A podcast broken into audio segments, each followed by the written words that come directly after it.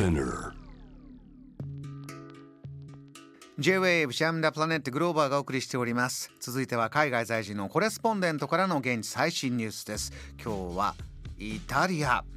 イタリア・ミラノを拠点にデザインに特化した PR やコンサルティングを行っているこの方。つなぎましょう。山本ゆきさん。はい、ボンジョルノ、こんにちは、山本です。ボンジョルノこんにちは山本さんお元気ですか？はい、元気です。おかげさまで。素敵なね クリスマスの写真これミラノの風景ですか？はい、そうです。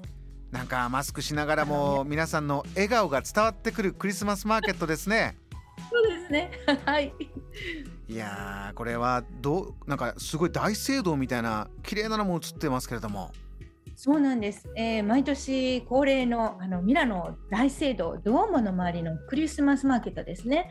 でうん。あのええ。昨年はまあ新型コロナウイルスの影響で中止となったんですけれども今年は12月2日から2年ぶりのクリスマスらしいクリスマスの楽器がやっとミラノの街に戻ってきました。そうか。山本さん、暮らしてる方の状況いかがですか？今ちょうど今夜はですねドクターにお越しいただいてオミクロン株の話もしっかり伺ったんですがそちらいかがでしょうか？えーそうですね、オミクロン株があのこちらもすごく蔓延していますけれども、まあ、弱毒化しているので、まあ、そんなに重症化しないとも言われてますし、まあ、それでもまあ皆さん、すごくマスクもして、すごく気をつけてはおりますね。ねコロナ対策しっかりしながらという写真ではね見えてきますけれども最初のニュースは何かこのコロナ対策についてのものですか？じゃあ、えっとまずコロナ対策からいきますとですね、はい、えー12月6日からまず1月15日までそのスーパーグリーンパスというものが導入されてしまいました。スでーパーグリーンパス。うんどんなものなんでしょうか？はい、えー、とまずその10月15日からちょっと遡って説明しますとグリーンパスというものがあのワクチン接種者とですですでにコロナかかった人、えーの有効期限付きのパスというのが導入されてでそのワクチン非接種者はその10分で結果が出る抗原検査というものを最寄りの薬局で事前予約するか、まあ、あの数十分並んで実施して15ユーロ払って陰性証明を入手してそしてようやく48時間有効のグリーンパスというものを、うん発行されてで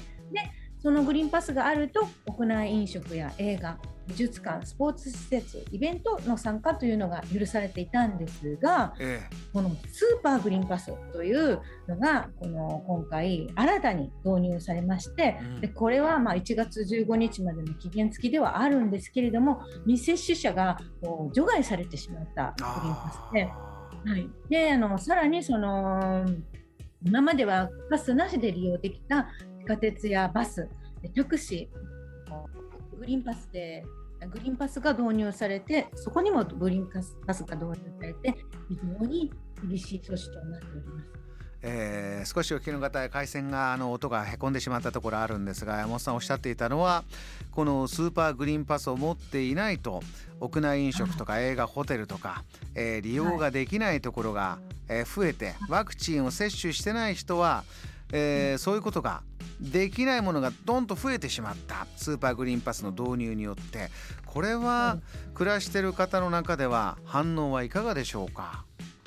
そうですね、やはりあのこれ、接種者、あのまあ、つまりスーパーグリーンパスを持っている人も感染しているので、あのワクチン未接種者に対してとてもちょっと厳しすぎるんじゃないかとかあの、接種するかしないかという選択は個人の自由であるべきじゃないかという声が、接種者自身やあの医療関係者からも上がってきています。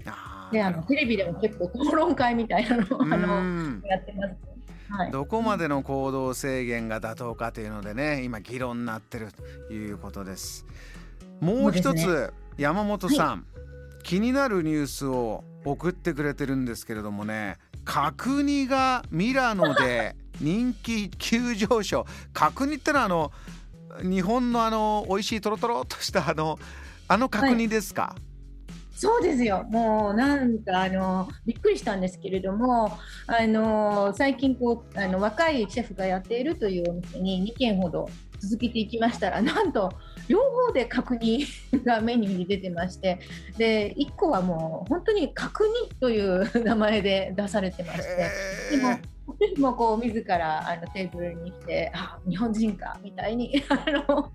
えー、聞かれましてね。過去にはあのインスパイアされてこれを作ってみたんだと言って。あの、まあ、味はあのちょっとイタリア風にねアレンジされていて、醤油が入ってるわけではないんですけれどもでもちゃんとお肉がとろとろになってまして。はい、それなりにすごく 美味しかったんです。いや、これ出だしってことですよね。今まではメニューに角煮なんていうのがなかったんだけれども、若いシェフたちがこれ、はい、立て続けに2件であったという出くわしたということは、こっから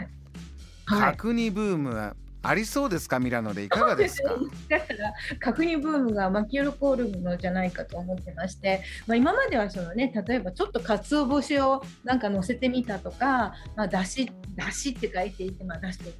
たとかわさびを使うとかまあけれども日本の家庭料理をイ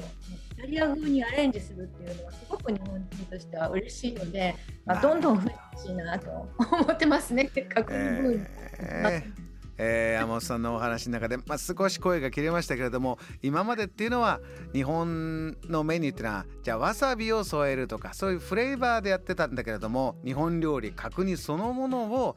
イタリアの家庭料理のようにイタリアにアレンジしてというのがちょっとむしろ嬉しいし、えー、日本とイタリアの新たなフュージョン融合が角煮で出てくるんじゃないか、山本さんあのー、次は角煮の写真も送ってください。イタリアの。そうですね。よろしくお願いします。角煮の写真も送ってます。ありがとうございました。お忙しいところまたリポートお待ちしてます。はい、またよろしくお願いします。えー、少し回線の状況でお聞き苦しいところもあったかもしれません失礼いたしました、えー、お話しいただいたのはイタリア・ミラノから山本由紀さんでした JAM The Planet